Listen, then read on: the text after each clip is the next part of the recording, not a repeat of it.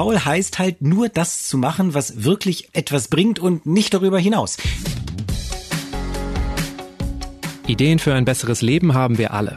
Aber wie setzen wir sie im Alltag um? In diesem Podcast treffen wir jede Woche Menschen, die uns verraten, wie es klappen kann. Willkommen zu Smarter Leben.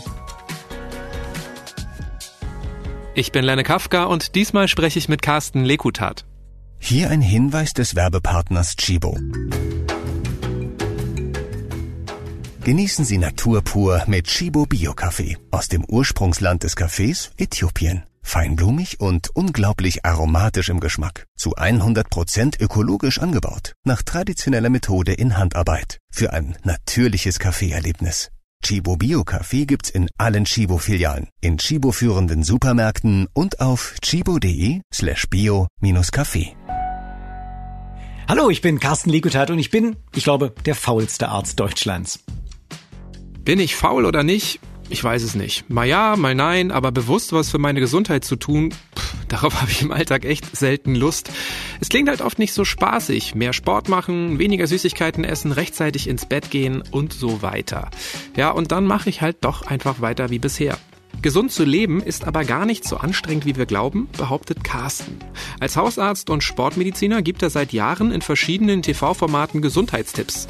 Und jetzt hat er ein Buch geschrieben, in dem er erklärt, wie wir mit möglichst wenig Aufwand gesünder leben. Wie wenig Bewegung wirklich ausreicht, um viel zu bewirken und wie wir uns selbst austricksen, um ans Ziel zu kommen, das erklärt er in dieser Folge. Hallo Carsten, schön, dass du heute mein Gast bist. Na, danke, dass ich Gast sein darf. Hallo. Wir haben hier im Podcast schon häufig über Gesundheit gesprochen und wie wir sie positiv beeinflussen können durch Ernährung, durch Schlaf, Entspannung, Bewegung, auch durch so psychische Faktoren wie Selbstwert und Gefühlsarbeit. Der faule Anteil in mir würde sich natürlich am liebsten vor allem um Schlaf und Entspannung kümmern. Was hältst du von dem Plan? Reicht das schon oder geht's nicht ohne den Rest? Oh, ich finde das ein prima Plan. Ich bin ja selber total faul und ich denke, wir haben ja so viel Selbstoptimierung gehabt in den letzten 10, 20 Jahren irgendwie in unserer Gesellschaft. Jeder möchte alles perfekt machen und ich glaube, wir haben so uns ein bisschen verdient, dass wir jetzt in eine faulere Zeit reingehen. Und faul heißt nicht gleich ungesund. Faul ist nicht das Dümmste, was man machen kann. Okay, aber du hast die Messlatte mit deinem Buchtitel relativ hoch gehängt, finde ich. Ne? Gesundheit für Faule klingt eigentlich zu schön, um wahr zu sein. Ich weiß nicht, wie soll das funktionieren? Ist das nicht eher ein Marketingtrick? Nein, ich bin wirklich der Meinung, dass wir uns in den letzten Jahren zu viel versucht haben zu optimieren und dass wir ein bisschen gelassener mit dem ganzen Thema umgehen können. Ich glaube aber auch, dass man durchaus faul sein kann und gleichzeitig gesund sein kann, beziehungsweise gesunde Verhaltensweisen in das Leben reinführen kann. Faul heißt jetzt nicht unbedingt, das mag dich jetzt vielleicht ein bisschen enttäuschen, aber das heißt nicht auf die Couch liegen und einen Döner knabbern, sondern faul heißt halt nur das zu machen, was wirklich etwas bringt und nicht darüber hinaus. Nehmen wir mal Sport jetzt als Thema, ja. Wenn ich wahnsinnig wahnsinnig gerne Fußball spiele, dann ist das ja für mich etwas, was ich gerne mache. Dann soll ich das auch so viel machen, wie ich möchte. Aber wenn ich keine Böcke drauf habe, Fußball zu spielen, dann sollte ich es vielleicht lieber sein lassen. Und genauso ist das mit vielen gesunden Verhalten auch. Man soll nicht viel davon machen, sondern halt genau die richtige Dosis, genau das Richtige. Aber was bringt's denn jetzt eigentlich, ein bisschen was zu machen? Also ich werde die Messlatte noch mal ein bisschen höher hängen und sagen, man kann tatsächlich seine Sterblichkeit durch das richtige Verhalten um bis zu 40 Prozent vermindern. Also Studien haben gezeigt, ähm, gerade unter Kontrolle der Weltgesundheitsorganisation, dass einige Verhaltensweisen damit assoziiert sind, dass wir einfach mal länger leben. Und die wichtigste Verhaltensweise, die damit assoziiert ist, sind nicht 40 Prozent längeres Leben, sondern 20 Prozent. Immerhin ist nämlich Aufstehen von der Couch. Das tut mir leid, dass ich das jetzt sage, aber alleine das Aufstehen alleine von der Couch ist schon deutlich krankheitsvermindernd und deutlich lebensverlängernd. Und dazu darf ich sogar noch faul bleiben. Okay, aber du meinst nicht einfach nur der Vorgang des Aufstehens, sondern wenn man einfach dann sich ein bisschen bewegt oder was? Genau, es ist der aktive Lebensstil dabei gemeint und gar nicht jetzt das große Rumsporteln, ja? Das heißt also, man glaubt immer, die Weltgesundheitsorganisation hat gesagt, 150 Minuten Sport in der Woche soll man machen. Das ist eine ganze Menge. Ich weiß nicht, du schaffst es wahrscheinlich, ne? Du bist ja ein sportlicher Typ. 150 Minuten steckst du einfach weg, oder? 150 Minuten in der Woche würde ich mir zutrauen, ja. Ich glaube, die WHO sagt der moderate Bewegung, 150 Minuten. Ja, 150 150 Minuten moderate Bewegung ist richtig oder 75 Minuten richtig dolle. Ja, und wenn ich meinen Patienten in der Sprechstunde sage, oh, ja, passt mal auf, 150 Minuten sollte er jetzt Sport machen, dann sagen viele davon, oh, das ist eine ganze Menge, dann lass ich es lieber bleiben. Ja, und das ist halt so ein großes Fehlverständnis ähm, in der Idee der Weltgesundheitsorganisation, dass man sagt 150 Minuten, dass äh, das andere Verständnis bedeuten würde, naja, wenn ich nur 60 Minuten schaffe, dann ist das ja nichts wert, also lass ich es gleich richtig sein. Und das ist halt falsch. Sportliche Aktivität ist halt kein Ein- und Ausschalter, sondern eher eine Kurve, die schon bei der ersten Minute beginnt und das ist halt das Aufstehen von der Couch. Und damit senke ich meine persönliche Sterblichkeit um 20 Prozent und kann weiterhin relativ faul noch im Wohnzimmer hin und her schauen. Aber was jetzt moderat und was intensiv ist, das hängt ja einfach wirklich auch vom individuellen Fitnesslevel ab. Und ich würde jetzt sagen, wenn ich jetzt so an meinen persönlichen faulen Menschen in mir denke, ich bin ja auch manchmal einfach viel schneller zufrieden. Also das ist doch total schwer einzuschätzen, gerade als fauler Mensch. Was ist jetzt irgendwie 150 Minuten moderate Bewegung? Ist es dann einfach schon wirklich so zu Fuß zum Supermarkt schlendern? Ja, nein, wir Sportmediziner behelfen uns damit, dass wir sagen, wir gucken uns die sogenannten metabolischen Äquivalenzen an. Das bedeutet also, wie viel wird letztendlich der Ruheumsatz des auf der Couch liegens gesteigert? Und daran machen wir dann fest, ob es ähm, äh, richtig moderat oder richtig knackig ist. Also man kann schon sagen, wenn ich, sag ich mal, normal mit dem Fahrrad rumfahre durch die Stadt, ja, dann ist das eine moderate Belastung. Wenn ich allerdings Gegenwind habe und schon ein bisschen schneller vielleicht noch einen Berg hoch muss, dann ist das schon mal richtig eine intensive Belastung. Langsames Joggen ist eigentlich so der Beginn doch der richtigen Anstrengung. Das ist denn nicht mehr moderat, das ist schon knackig. Okay, das wäre dann schon intensivere Bewegung. Auf jeden Fall. Interessant, wenn wir schon darum gehen, dass wir sagen, ey, wir müssen was optimieren irgendwie, ja, dann ist es ja, dass man denkt, ja, pass mal auf, 75 Minuten ist ja ungefähr halb so viel wie 150 Minuten, ja, wenn man das mal so überschlägt. Und wenn die WHO sagt 150 Minuten moderate Belastung oder 75 Minuten knackige Belastung, dann könnte man denken, man kann richtig Zeit sparen, ja. Aber über dieses Zeitsparen gibt's noch einen Effekt hinaus, denn diese knackige Belastung hat nämlich eine vielfach größere gesundheitliche Wirkung als nur die moderate Belastung. Und da kommen wir Faule wieder ins Spiel, wenn wir nämlich sagen, wir möchten möglichst wenig Sport in der Woche machen, dann kann es doch Sinn machen, das eher in dem hohen Leistungsbereich zu machen, weil ich A, die Zeit spare, nämlich nur die Hälfte brauche, aber B, eine vierfach so hohe gesundheitliche Wirkung erzielen kann dadurch. Vierfach, nicht doppelt so hoch. Okay, also intensive Bewegung lohnt sich ich glaube, das kennen doch auch alle diese Alltagstipps, ähm, wie hier Fahrrad fahren äh, statt U-Bahn nehmen, Treppe laufen statt Fahrstuhl. So, ich weiß das. Ich fahre aber immer U-Bahn und Fahrstuhl. Ja. Andererseits mache ich tatsächlich fast jeden Tag Sport. Ich weiß nicht, was ist eigentlich für die Gesundheit dann wichtiger? Also, dass ich jetzt möglichst mehr Bewegung in den Alltag integriere oder dass ich jetzt wirklich anfange, Sport zu machen? Es ist ja eine ganz gemeine Antwort. Es ist beides wichtig. Es ist wirklich beides wichtig. Ich habe mal mir einen Chip eingesetzt, einen medizinischen Chip. Das ist so ein Kleber, den eigentlich Diabetiker benutzen, um ihren Zucker im Kontrolle zu behalten. Und dieser kleine Chip, der hat eine Nadel drin und die Nadel wird ins Gewebe reingeschoben und der bleibt dann für zwei Wochen auf dem Arm kleben und sendet an das Smartphone dauerhaft die Zuckerwerte des Gewebes und die entsprechen ungefähr den Zuckerwerten des Blutes. Und dann habe ich mal geschaut, wie ist denn so mein Zucker eigentlich unterwegs? Und war völlig überrascht. Den ersten Döner, den ich gegessen habe, hat den Zuckerwert auf fast 200 nach oben getrieben, sodass ich richtig Panik bekommen habe, ob ich jetzt eigentlich zuckerkrank bin. Ja, ähm, ich bin nicht zuckerkrank, der Zuckerwert ging auch relativ schnell wieder runter, aber man muss sich vorstellen, wenn durch einen Döner, das ist ja keine Handvoll Gummibärchen, ey, das ist ein Döner, ja, wenn dadurch der Zucker schon auf 200 nach oben saust, was passiert eigentlich im Stoffwechsel? Der Zucker geht hoch, Insulin schießt nach, Insulin bleibt erstmal im Blut drin, macht eine ganze Menge Wachstumsfaktoren, also nichts Gutes für unsere Gefäße und, und jetzt kommt's, hemmt die Fettverbrennung für mehrere Stunden. Das heißt, dieser schöne Döner hat nicht nur die kalorische Wirkung auf mich gehabt beim Futtern, sondern sondern über Stunden hinweg meine Fettverbrennung gehemmt. Und das hätte ich verhindern können, indem ich verhindert hätte, dass der Zucker so ansteigt. Und wie hätte ich es geschafft? Indem ich mich bewegt hätte. Ja, ich kann den Döner nicht essen und mich dann einfach auf die Couch legen. Ich muss den Döner essen und danach meine Dönerrunde machen. Das bedeutet durch die Stadt laufen, 15 Minuten spazieren gehen. Habe ich getestet, reicht bei mir aus und der Zuckerwert ging nicht mehr hoch. Deshalb, also die Aktivität, ich bin ein totaler Verfechter davon, die Aktivität ans Essen zu knüpfen und in den Tag zu verteilen. Immer wenn ich etwas esse, wo der Zucker hochgehen kann, einfach danach ein bisschen rumspazieren. Es ist total gesund und strengt nicht an und zählt fürs 150 Minuten Konto der WHO. Okay, du schreibst ja auch, ne, wir können am Abend einfach nicht aufholen, was wir im Laufe des Tages verpasst haben. Ist es exakt das, was du meinst? Exakt, das ist es, ja. Also ein Kettenraucher, der kann nicht den ganzen Tag über rauchen und am Abend mal durch den Stadtpark laufen, tief einatmen und sagen, jetzt ist alles wieder gut. Ne? Es gibt ja diese Untersuchung, Sitzen ist das neue Rauchen, ja, wo man gesagt hat, wir schädigen uns durch unseren inaktiven Lebensstil. Interessanterweise bei meinen eigenen Zuckermessungen in der Praxis, in der Sprechstunde, kein Problem. Da sitze ich, rede mit den Patienten, mein Zucker bleibt aber erstaunlicherweise unten. Was daran liegt, dass ich ständig aufstehe, ins Wartezimmer renne, den nächsten reinhole, zum Tresen renne, ein Rezept ausstelle und so weiter. Wenn ich ich in meine Fernsehsendung gehe und da mein Redaktionsmeeting habe und sitze da mal ein, zwei Stunden rum, habe ich Zuckerwerte wie ein Diabetiker, weil ich einfach nicht aufstehe. Und das Schicksal teilen sich wahrscheinlich ja, Millionen von Büroarbeitern, die den ganzen Tag nur am Rechner sitzen. Und es wäre so einfach. Einfach mal alle dreiviertel Stunde, Stunde aufstehen, Hampelmänner machen oder Treppe hoch und runter für ein, zwei Minuten Aktivität und damit hat man richtig viel für die Gesundheit getan und kann trotzdem voll bleiben. Und auch so viel, dass ich mir am Abend eine Sporteinheit sparen kann? Ja, wir sparen uns natürlich die 150 Minuten Aktivität der WHO. Wir sparen uns aber nicht die 75 Minuten hohe Aktivität, weil da passieren wieder ganz andere Prozesse. Die 20 Prozent Lebensverlängerung, die bekomme ich durch das Aufstehen im Büro. Aber wenn ich die wirklichen vollen 40 Prozent haben will, dann ran, Intervalltraining, Joggen gehen, Fußball, tanzen, was immer man gerne macht. Okay, ich, ich sehe dich jetzt ja gerade, ne? Du sitzt auf so einem Gamingstuhl. ja, ähm. ich sehe ja. Ich sitze auf einem Gamingstuhl vor meinem Rechner, genau. Ja. Fällt dir jetzt irgendwas spontan ein, wie du dich da jetzt bewegen könntest, wie du jetzt irgendwie was Gutes machen könntest, ähm, irgendeine Übung?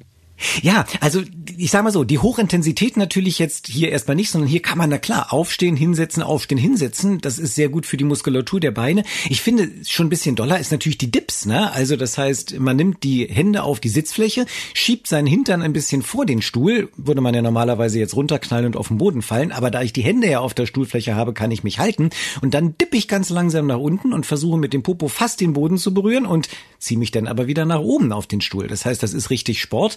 Und das ist schon eine Aktivität. Das stärkt die Oberarmmuskulatur. Das lässt ein bisschen kräftiger aussehen. Ja, und führt ein paar Bewegungsaktivitätsminuten in den Tag.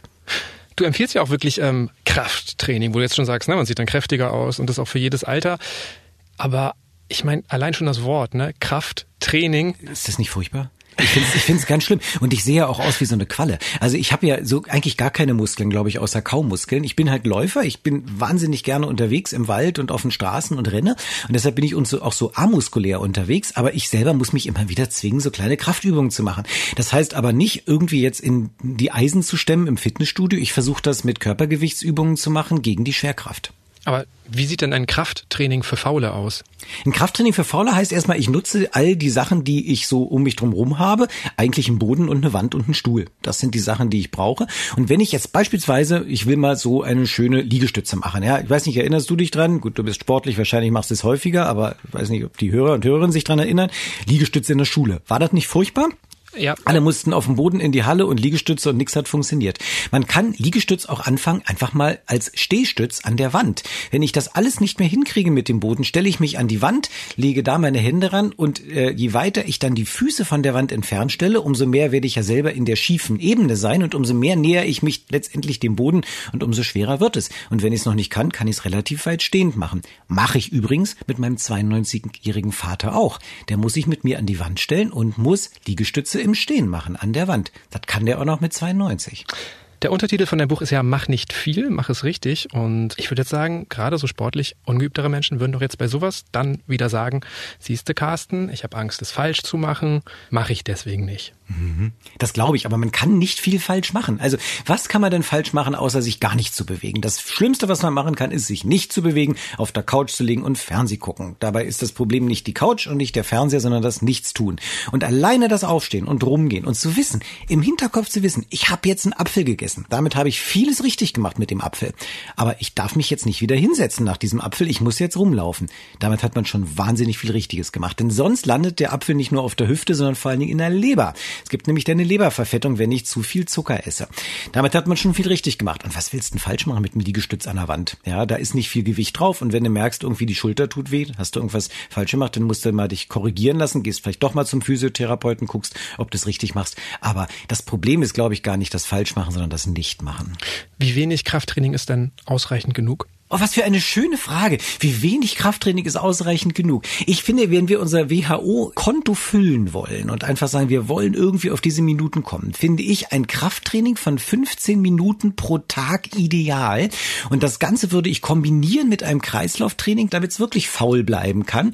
Und das sind wirklich 15 Minuten. Ein Hochintensitätszirkeltraining. HICT abgekürzt. Man kann das auch im Zirkeltraining zu Hause machen. Es sind so verschiedene Übungen, die man einfach im Kreis durchführt. Ein Kreis reicht aus, also dann ein Stuhl, eine Wand, ein Boden. Da macht man die Dips, da macht man so ähm, Hampelmänner, man kann vielleicht auch noch mal eine Planking machen und so weiter. Das Ganze immer für 30 Sekunden und das reicht 15 Minuten am Tag und man hat sowohl den Kreislauf trainiert, den Stoffwechsel in Gang gekriegt und die Muskeln trainiert.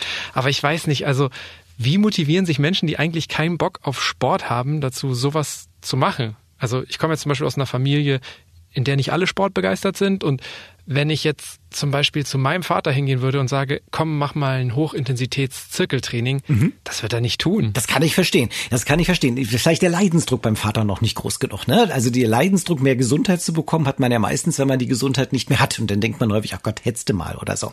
Ähm, wir haben ja eine Struktur, die sehr hilfreich ist bei diesen äh, Situationen, wenn ich sage, ich möchte Leute motivieren dazu, gesundes Verhalten zu haben. Diese Struktur in unserem Kopf drin nennen wir Ärzte Gehirn. Ja? Und in diesem Gehirn gibt es eine weitere Struktur, die nennen wir Ärzte präfrontaler Kortex. Der präfrontale Kortex ist eine ganz wichtige Struktur bei uns, weil er uns nämlich ja in den hilft, kleine Entscheidungen zu treffen. Und das große Problem ist, dass dieser präfrontale Kortex ähm, so ein bisschen funktioniert wie ein Muskel man kann ihn zwar einerseits trainieren, andererseits kann er aber auch ermüden. Das heißt, wenn ich sehr viele kleine Entscheidungen treffen muss, dann ist dieser präfrontale Kortex am Abend relativ müde. Also jeder, der mal eine Diät gemacht hat, der kennt das. Ne? Man sitzt vormittags am Tisch, vor einem ist ein Teller, da drauf liegt eine Mohrrübe, alle Leute sitzen drumherum, die ganze Familie und sagt, willst du das wirklich schaffen? mit dieser Mohrrübe, während die anderen alle Eier essen und, und, und Kartoffeln und weiß ich auch noch ein schönes Wurstbrötchen und so. Und du sitzt selber vor deiner Mohrrübe und sagst, ja, das schaffe ich diesmal. Ja, und ganz ehrlich, ich würde es dir sogar glauben, weil ich glaube, du bist hochmotiviert, du willst das schaffen. Aber mittags ist die Mohrrübe äh, schon, daneben liegt ein Schnitzel und am Abend fehlt die ganze Mohrrübe, weil wir einfach am Abend den ganzen präfrontalen Kortex so ermüdet haben bei uns, dass diese Entscheidungen nicht mehr gefällt werden können. Und das ist das Problem, was wir in der heutigen Zeit haben. Menschen haben einfach wahnsinnig viel zu tun. Ja, und da ist das gesunde Verhalten nur eins von den vielen und irgendwann fällt das halt hinten runter. Ich glaube, man muss sich selber etwas vormachen, man muss sich selber bescheißen. Ich war ja nicht immer Läufer. Ich habe dir vorhin gesagt, dass ich wahnsinnig gerne jogge und wahnsinnig gerne laufe, aber ich war nicht immer Läufer. Ich habe einfach mal angefangen, weil ich dachte, scheint ja vielleicht einigen Spaß zu machen und es ist wahnsinnig gesund und habe einfach meine Runden gedreht. Und was soll ich dir sagen, es tat weh, es war anstrengend. Laufen, wenn man nicht Läufer ist, macht einfach wirklich keinen Spaß. Und ich habe es aber immer wieder gemacht, immer wieder und irgendwann wurde es leicht. Vielleicht war es das Training, vielleicht aber auch etwas anderes. Mein Gehirn glaubt wirklich, ich sei ein Läufer. Und ich glaube, ich habe es meinem Gehirn einfach häufig genug vorgemacht, dass ich ein Läufer sei, dass das Gehirn jetzt glaubt, ich sei ein Läufer. Und dieses Fake it until you make it oder fake it until you become it, also so lange so tun, als ob bis man es wird. Das ist der Trick, dass wir faule Menschen dazu kriegen, ein aktives Leben zu führen. Einfach tun und irgendwann ist es so internalisiert, dass man gar nicht mehr anders kann. Du hast ja eingangs gesagt, du bist der faulste Arzt Deutschlands. Wie passt ja. das damit zusammen, dass du jeden Tag zur Arbeit joggst? Das passt einfach damit zusammen, weil es für mich keine Arbeit ist. Also die Arbeit, wo ich hin jogge schon, aber das Joggen nicht. Weil es ist für mich eine Art von Transport. Und andere Leute steigen halt in die U-Bahn, wo ich denke, wow, das könnte ich auch nicht richtig. Ja, wie kann es sein, dass man jeden Morgen in die überstopfte U-Bahn in Berlin steigt? Das würde mir persönlich körperlich wehtun. Ja, deshalb renne ich lieber. Und das tut wahrscheinlich anderen Leuten weh. Es ist wirklich dieses Umprogrammieren von Strukturen im Gehirn, dass ich selber glaube, dass das mein Leben ist. Und in dem Moment, wo es das Leben ist, ist es einfach geworden und dann kann man es auch als fauler machen. Woran machst du fest, dass du so faul bist? Du, ähm, weil ich einfach versuche, so viel zu vermeiden in meinem Leben, was ich nur kann. Wenn du siehst, wie ich dieses Buch geschrieben habe, ich habe mich so gefreut, dass ich diesen äh, Vertrag damals vom Verlag bekommen habe, dieses Buch zu schreiben, hatte ein halbes Jahr, glaube ich, Zeit, dieses Buch zu schreiben und habe dann ungefähr zwei Wochen vor Ende auch angefangen, weil ich einfach wahnsinnig viel rausschiebe. Ich bin der größte Prokrastinierer und auch ich liege sehr gerne auf der Couch und ich versuche wirklich möglichst wenig zu tun, aber wenig dann halt das Richtige. Was machst du denn sonst jetzt noch für deine Gesundheit, außer laufen zu gehen? Also wenn du so faul bist und ein Buch über Gesundheit für Faule geschrieben hast, denke ich mal, wird es ja nicht ausreichen, dass du immer nur laufen gehst einmal am Tag. Nein, ich denke, wir, wir brauchen eigentlich letztendlich drei Geschichten, die ganz wesentlich sind. Wir brauchen einerseits die körperliche Aktivität. Das ist wichtig, dass die Hülle gut funktioniert, in der wir uns befinden. Wir brauchen uns mit der Seele. Das finde ich ganz, ganz wichtig, dass wir für unsere eigene Stressbewältigung arbeiten. Und ich, ich meditiere sehr, sehr gerne. Also ich finde, die Achtsamkeitsmeditation ist eine wunderbare Art und Weise, ja, sein Verhalten anzupassen und einfach den Stress abzubauen. Und ich achte natürlich auf die richtige Ernährung, also auf das, was ich in mich so reinstopfe. Wieso bist du von der Achtsamkeit so ein großer Fan? Warum ist es auch für die Gesundheit für dich so ein großer Faktor? Über Achtsamkeit zu reden zurzeit ist total hip, aber es gibt große Studien, auch nicht nur in der östlichen Medizin, sondern auch in der westlichen Medizin, die gezeigt haben, dass Achtsamkeitsmeditation das mit unserem Gehirn tut, was Ausdauer und Krafttraining mit unseren Muskeln tut, nämlich es trainiert. Und das ist völlig anders, wenn ich sage, ich will meinen Stress abbauen und ich mache jetzt autogenes Training, ja.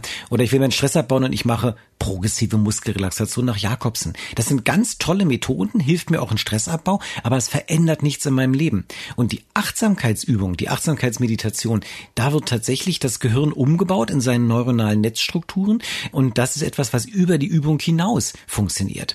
Es ist ja auch nicht so, ich gehe nicht in ein Fitnessstudio und stemme eine Hantel, um im Leben besser Hanteln stemmen zu können, sondern ich gehe ins Fitnessstudio, stemme die Hanteln, um besser die Einkaufstaschen nach Hause zu tragen oder was immer man mit diesen Muskeln denn anfangen möchte.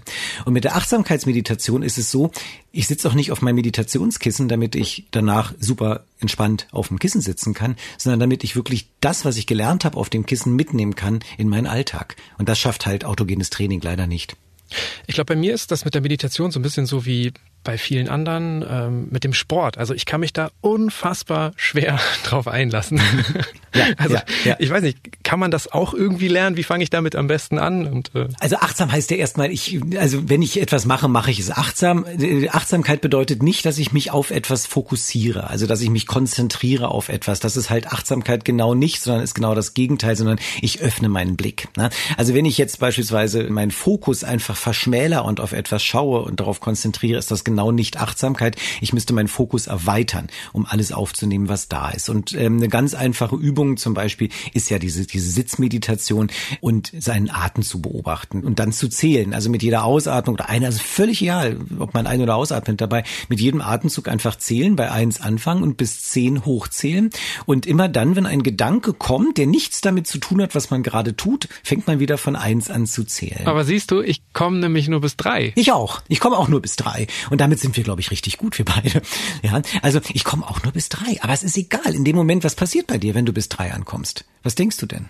Ja, dann interessiert mich alles andere viel mehr als mein Atem. ja. Und bist du sauer auf dich selbst? Dass du, du bis drei gekommen bist? Nee, ich glaube, ich, ich langweile mich dann wirklich dabei und denk so, ja, warum? Ja. Warum? Also ich erkenne den, den Sinn, glaube ich, nicht. Ne? Also Exakt, genau, genau. Also einerseits kann man sich langweilen, andererseits kann man sich ärgern und das ist genau das, was mit der Achtsamkeit halt nicht sein soll. Wir können, sollen es halt annehmen, als ist halt so und wieder beginnen. Das Langweilen ist ja etwas, was unser Gehirn sehr, sehr gut kann. Also wir haben eine, nicht eine Struktur, sondern wir haben eine Funktionsstruktur im Gehirn, die nennt sich äh, Default Mode Network. Also sozusagen der Default Mode, während ich nichts tue. Also wenn ich, jetzt machen wir wieder die Berliner U-Bahn, ja, ich sitze auf dem U-Bahnhof und die U-Bahn ist nicht gekommen. Was habe ich denn gemacht in den 80er Jahren? Ja, habe ich dann geglotzt. Ja, habe mir Leute angeschaut und meine Gedanken sind mit mir gewandert. Was mache ich heute? Ich hole Smartphone raus, ja, und, und checke mal meine Nachrichten und gucke mal auf Insta, was da los ist. Wir versuchen nämlich genau diese Situation, wo unser Default Mode startet, unser Default Mode Network startet, wollen wir verhindern und vermeiden, weil das etwas ist, was uns, uns unglücklich macht. Es fühlt sich einfach nicht gut an. Und deshalb versuchen wir es zu übertünchen. Wir lernen aber bei der Achtsamkeitsmeditation mit genau diesen Situationen umzugehen, wenn das Default Mode Network da ist und halt nicht unglücklich zu werden. Und das ist, was man auf dem Kissen übt oder beim achtsamen Laufen. Also das, was für mich Entspannung ist, mich einfach irgendwo hinlegen und nachdenken, das ist gar nicht gut für mich? Doch, doch, doch, doch. Du brauchst auch deine Grübelzeiten, völlig klar. Du musst auch mal denken können, das ist richtig. Aber es gab eine Untersuchung äh, aus den USA, da hatten mit einer App wurden verschiedene Leute, die haben eine App auf ihr Smartphone bekommen und wurden immer wieder gefragt, sind sie jetzt gerade glücklich oder seid ihr gerade nicht glücklich? Und ähm, dann wurde auch nachher gefragt, danach im Laufe des Tages, weiß ich nicht, um 14.10 Uhr gab es die Frage, wie fühlst du dich gerade ähm, und was hast du getan? Ja? Und man hat gesehen, die Leute sind besonders unglücklich, wenn gerade das Default Mode Network hier anfängt, sich rumzulangweilen und irgendwelche Tagträume losstartet. Ja, das heißt also, das ist schon so etwas, was einen unglücklich macht. Diese Zeiten wurden immer weniger, je mehr die Leute achtsam meditieren. Du brauchst, um die Frage zu beantworten, ganz klar Grübelzeiten, völlig klar. Du darfst auch Tagträumen, aber es muss auch die Zeiten geben, ähm, wo du, sag ich mal, im Hier und Jetzt lebst. Und zwar nicht in deinem Traum und der Planung von morgen, sondern wirklich in der Sekunde, die gerade ist. Weil ganz ehrlich, das ist das Einzige, was wir haben, diese jetzige Sekunde. Gelingt dir das denn auch zwischendurch am Tag, so wie diese Dips am Gamingstuhl? Also, weil ich möchte ungern abends dann noch irgendwie meditieren müssen, zum Beispiel. Ja, richtig, das ist richtig. Abends meditieren ist eine richtig schlechte Idee, weil wenn ich das versucht habe, bin ich meistens eingeschlafen. Ja, ähm, das heißt, man müsste eigentlich im Laufe des Tages Meditationsinseln haben und auch das versuche ich. Einerseits natürlich beim Laufen passiert das, bei meinem Rennen. Zum anderen achtsames Gehen. Nehmen wir wieder die Berliner U-Bahn. Wenn du zum U-Bahn-Station hinläufst, einfach mal gucken, was du da tust wie du läufst. Mal linken Fuß spüren, rechten Fuß spüren, mal gucken, was es äh, so alles zu sehen gibt und einfach sich dran erinnern, ja, ich laufe jetzt hier gerade durch Berlin. Ja? Oder wenn ich Staub sauge, dann sauge ich Staub und mache nichts anderes. Letztendlich ist es ja ein, insgesamt ein bewussterer Umgang mit dem Leben, mit sich selbst. Lässt sich das irgendwie so sagen, wie viel Zeit sollten wir uns am Tag mit uns selber beschäftigen oder so wirklich so Zeit für sich nehmen? Oder ist das zu allgemein? Ja, nee, die Frage ist schon, ist schon sehr, sehr richtig, weil ähm, genau das ist ja die Frage, die man sich stellen muss. Und es ist ja diese, ja, zusammenfassend eigentlich die Work-Life-Balance. Ne? Was muss ich mir aus meinem Arbeitsleben wegkneifen, um möglichst viel eine eigene äh, Zeit für mich zu haben? Ich finde das halt immer so ein bisschen schwer, denn es gibt ja verschiedene Lebensrealitäten. Ich sehe ja einerseits meine Lebensrealität, die ich ganz klar an mir dran habe. Das ist meine Arbeit, die mein Leben ist, die ich sehr gerne mache. Ich bin ja in der Praxis tätig. Ich liebe meine Sprechstunde. Ich habe aber den, das verdammte Glück, nicht nur Sprechstunde Stunde machen zu müssen, sondern auch noch im Fernsehen unterwegs sein zu können. Hier so ein Podcast mit dir zu machen, ist doch keine Arbeit gerade für mich. Ja, das ist toll. Das würde ich mir niemals wegkneifen wollen, diese Zeit des Podcasts, gerade weil das für mich fast Freizeit und fast äh, Zeit für mich ist. Ja. Auf der anderen Seite sehe ich natürlich auch Patienten, ja, die arbeiten am Fließband oder in einer Fabrik, die müssen sich was wegknabbern für sich, weil sonst werden die aufgebraucht. Da kann man nicht sagen, hey, hey finde doch Sinn in deiner Arbeit. Ja, hab doch Freude dran. Ich glaube, das Wichtige ist, wenn man über Achtsamkeit nachdenkt und über Reflexionszeiten nachdenkt im Leben, dass man halt schaut, läuft das alles gerade in meinem Leben noch richtig? Und die Corona-Pandemie, die wir alle gerade erleben, ist vielleicht sogar ein ganz guter Anhalt dafür zu gucken, ob wir Wünsche und Träume haben, die wir wirklich aufschieben sollten oder ob wir die nicht vielleicht sogar jetzt machen sollten. Denn wenn nicht jetzt, wann dann? Jetzt sind das ja relativ viele Dinge, die man angehen muss. Ne? Und ähm, wenn ich jetzt überlege, als fauler Mensch mhm. will ich ja vielleicht auch nicht gleich alles angehen. Mich mehr bewegen, achtsamer sein, auf die Chips ähm, nee. verzichten. Ist doch Mist, echt. Welche Dinge bringen denn den größten Effekt? Also womit sollte ich vielleicht starten? Also wenn ich etwas starten möchte, ähm, dann würde ich tatsächlich mit der körperlichen Aktivität starten, die ich in meinen Tag integriere zu den Zeiten, wo ich sowieso sozusagen wach bin. Und was ich machen würde, wenn ich sage, ich möchte mir einen Körper am wenigsten schädigen, würde ich sagen, fangt an, ihr Lieben, macht Verdauungsspaziergänge. Steht auf von der Couch und wenn ihr gegessen habt, steht auf und geht spazieren. Ich glaube, das ist das Beste, was man tun kann für seinen Stoffwechsel, für seinen Insulinhaushalt, für seinen Hormonhaushalt, für seine Muskulatur. Einfach einfach diesen ganz normalen blöden Spaziergang beginnen von der Couch und vom Stuhl aufstehen und dran ans Essen aufstehen und danach die Runde machen. Das ist das Beste, was man tun kann und damit kann man losstarten. Gesund werden ist jetzt ja auch nicht so das konkreteste Ziel, was man haben kann. Ähm, es ist sehr allgemein gefasst und wir haben hier im Podcast auch schon ein paar Mal über Ziele gesprochen. Die sollten möglichst konkret sein, realistisch sein, mhm. am besten auch terminiert sein. Was könnte man sich denn in Bezug auf die Gesundheit gut vornehmen und was ist auch mit erstmal nicht ganz so viel Aufwand wirklich zu erreichen? Es ist ganz, ganz schwierig, ne? weil gerade wenn wir im Bereich der Anti-Aging-Medizin nachdenken, haben wir ein großes Problem. Ne? Wir haben Menschen, die leben, Männer im Schnitt 80 Jahre und Frauen sogar noch länger. Ähm, und wir machen heute eine Intervention. Das heißt, ich sage den Leuten, steht man nach dem Essen auf und geht spazieren oder macht Dips am Gamingstuhl. Äh, und wir werden nie beide, wie wir beide, werden nie rauskriegen, ob das was gebracht hat. ja, Ob irgendwie derjenige dadurch länger gelebt hat. Und man wird das bei sich selber auch nicht rauskriegen, ob irgendwie der Dip am Stuhl etwas gebracht hat. Was aber schon so ist, ähm, gerade wenn ich in den Bereich des Trainings gehe und wenn ich sage, okay, jetzt mache ich doch meine 75 Minuten äh, wöchentliches Hochintensitätstraining oder ich mache dieses hochintensive Zirkeltraining, dann werde ich relativ schnell merken, dass ich munterer werde. Ich werde relativ schnell merken, dass ich leichter die Treppen hochkomme. Ich werde relativ schnell merken, dass ich einfach ganz normale Lebensalltagsgeschichten besser meistern kann. Und das ist ein Zeichen davon, dass ich mehr Gesundheit bekomme. Denn wir verlieren so viel Kompetenzen im Laufe des Lebens, ohne es überhaupt mitzubekommen. Ich war neulich im Urlaub gewesen, da war ich mit, mit Freunden zusammen. Ich habe oben eine Hütte gehabt auf einem kleinen Hügel, war nicht mal ein Berg, ein kleiner Hügel und ein paar Freunde waren unten im Tal. Und wir wollten oben was essen gehen. Und eine meiner Bekannten, die hat gesagt, die kann nicht hochlaufen, weil sie übergewichtig ist. Sie schafft das nicht mit ihren Beinen. Die kann diesen Hügel nicht hochlaufen. Und die ist 30 Jahre alt gewesen. Die hat sich einfach damit arrangiert, dass sie das nicht mehr kann. Und da muss ich sagen, nee, versucht nicht eure Defizite langsam anhäufen zu lassen. Während den Anfängen und wenn Defizite eintreten, dann muss man einfach trainieren. Ja, Training ist immer das Training der Unzulänglichkeiten und niemals das zu wiederholen, was man schon kann. Und du schreibst ja auch unter anderem, dass Gesundheit zu erhalten einfacher ist, als sie zurückzuholen. Und das hat den faulen Menschen in mir tatsächlich angesprochen. Ja. Aber wieso ist denn das eigentlich so? Das ist wie mit dem Gewicht, ne? Also es ist immer einfacher, das Gewicht zu halten, als wenn man mal 30 Kilo zu viel hat, das Gewicht wieder abzuspecken.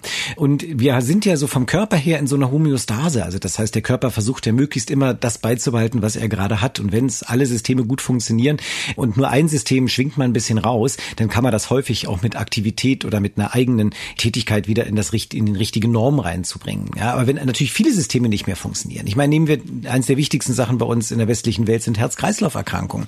Wenn ich erstmal verkalkte Gefäße habe, da den Kalk wieder rauszukriegen, ist fast unmöglich, ja. Aber wenn ich noch keine verkalkten Gefäße habe, das zu verhindern, dass die zu verkalken, das ist absolut machbar und viel, viel einfacher, als alles andere später wieder rückgängig zu machen.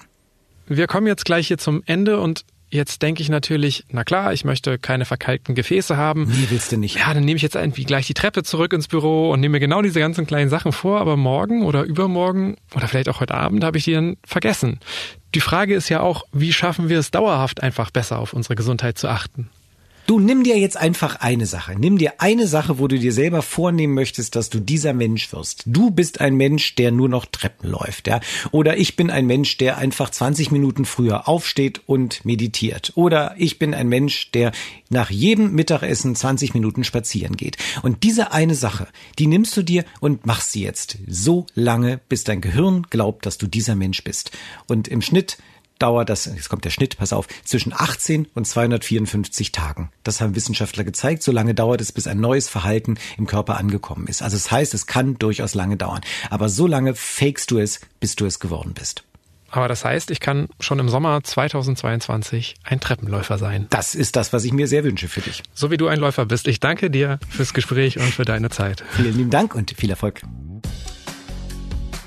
Und mehr Infos zum heutigen Thema gibt Carsten Lekutat in seinem Buch Gesundheit für Faule, mach nicht viel, mach es richtig.